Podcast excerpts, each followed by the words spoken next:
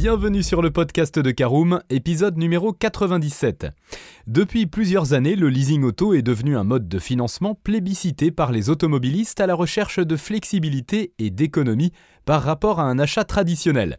Toutefois, la location en leasing soulève encore de nombreuses questions, notamment en ce qui concerne son fonctionnement.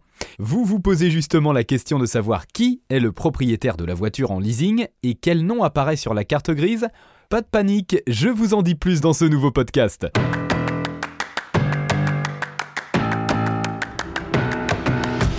Bonjour et bienvenue dans un nouvel épisode du podcast de Caroom, le podcast dans lequel on vous partage notre expertise dans le domaine de l'automobile. Mandataire, voitures neuves et d'occasion, importation, démarches administratives, essais, bons plans et nouveautés, on décortique tous les sujets ensemble pour répondre au mieux à toutes vos questions sur l'automobile. Caroom, c'est un comparateur de voitures neuves, d'occasion et de leasing, mais aussi un guide d'achat qui vous accompagne et vous conseille dans toutes vos démarches automobiles. Bonjour à tous et ravi de vous retrouver pour le 97e épisode de votre podcast automobile préféré Caroom. Au sommaire, nous verrons qui est le propriétaire de la voiture en leasing en première partie, en deuxième partie, à quel nom est la carte grise, en troisième partie, nous verrons si vous pouvez devenir propriétaire du véhicule et nous terminerons en quatrième partie par l'essentiel des éléments à retenir. Allez, je vous propose tout de suite d'ouvrir notre premier chapitre. Qui est le propriétaire de la voiture en leasing? Alors vous le savez sans doute déjà, le leasing auto consiste à louer un véhicule plutôt que de l'acheter. En échange, vous devez respecter plusieurs conditions et verser un loyer mensuel au professionnel qui peut également inclure l'entretien, les réparations et l'assistance. Dans le cas d'un contrat en leasing, on évoque généralement deux formules assez similaires en soi, la location avec option d'achat LOA et la location longue durée LLD. La principale différence dans ces deux offres réside dans le fait qu'avec la LOA, vous pouvez devenir propriétaire du véhicule à l'issue du contrat alors que la LLD exige la restitution de la voiture au terme de la location. Mais d'ailleurs, qui est le propriétaire de l'auto en leasing? Eh bien d'abord, sachez que trois acteurs sont impliqués dans le leasing. Le concessionnaire qui fournit généralement le véhicule qui sera loué, l'entreprise de leasing qui achète le véhicule, le client qui loue le véhicule de l'entreprise de leasing. Pour matérialiser cet échange, un contrat est établi entre le leaser et le client et va alors confier la possession et l'usage de la voiture à l'automobiliste. Ce contrat stipule également la durée de location qui varie entre 24 et 48 mois pour la LOA et jusqu'à 60 mois pour la LLD. Ainsi, si vous décidez de vous tourner vers le leasing pour acquérir votre nouveau véhicule, vous en serez simplement locataire, tandis que la société de leasing en sera propriétaire.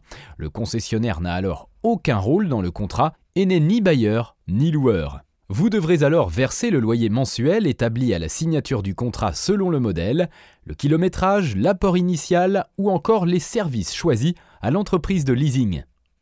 Voilà qui nous amène à poursuivre avec notre deuxième partie. Voyons à quel nom est la carte grise d'un véhicule en leasing. Eh bien, avec cette configuration, vous vous demandez peut-être comment se présente la carte grise du véhicule loué. Essentiel pour rouler en toute légalité sur les routes, une voiture de location dispose elle aussi d'une carte grise. Selon la réglementation, la carte grise doit être établie au nom du propriétaire du véhicule, c'est-à-dire que dans le cas du leasing, c'est le nom de l'organisme qui apparaît. Ainsi, c'est la société de leasing qui s'occupe de toutes les démarches et frais d'immatriculation. Toutefois, dans le cas d'une LOA ou d'une LLD, vos renseignements figurent quand même sur le certificat d'immatriculation tels que votre nom et votre adresse. Ces derniers apparaissent généralement sur les lignes C41 et C3 de la carte grise. Attention, bien que vous ne soyez pas le propriétaire de la voiture en leasing, vous devez tout de même souscrire à un contrat d'assurance. Mais alors peut-on devenir propriétaire de la voiture? C'est notre troisième partie. Nous vous le mentionnions plus haut, dans le cas d'une location avec option d'achat, vous avez en effet la possibilité de devenir propriétaire du véhicule. En effet, au moment d'établir le contrat, une option d'achat correspondant à la valeur résiduelle de la voiture au moment de la levée y est incluse. Généralement, vous pouvez la lever à la fin du contrat, mais certains loueurs vous permettent d'y accéder dès le 13e mois de location. En théorie, la location longue durée, LLD, ne permet pas de racheter l'automobile. Vous pourrez tenter de négocier avec l'organisme de leasing, mais nous ne vous le conseillons pas car le prix d'achat s'avère souvent supérieur à celui de l'option d'achat en LOA. Si vous envisagez dès le début de racheter la voiture à l'issue du contrat, alors mieux vaut opter pour une LOA. D'ailleurs, si vous rachetez le véhicule de location, sachez que ce sera à vous de réaliser toutes les démarches administratives pour mettre à jour la carte grise depuis le site de l'ANTS. Voilà, c'est l'heure de l'essentiel à retenir de ce podcast. Que vous décidiez d'opter pour la LOA ou la LLD, vous n'êtes pas le propriétaire de la voiture. En effet, c'est l'organisme de leasing qui est le bailleur et vous lui verserez alors loyer mensuel. Toutefois, avec la location avec option d'achat, vous avez la possibilité de devenir propriétaire à l'issue du contrat.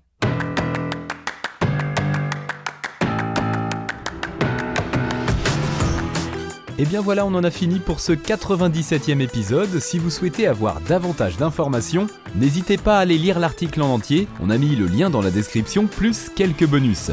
Vous pouvez également le retrouver en tapant Caroom, propriétaire leasing sur Google. Et si vous avez encore des questions, vous pouvez laisser un commentaire sur l'article ou les poser sur notre forum. Merci d'avoir écouté cet épisode jusqu'au bout. S'il vous a plu, n'hésitez pas à vous abonner au podcast depuis votre plateforme préférée, à le partager autour de vous et sur vos réseaux sociaux. On en profite aussi pour vous demander de nous laisser une note et un avis sur Apple Podcast. Votre avis nous aidera à gagner en visibilité, ce serait vraiment sympa de votre part.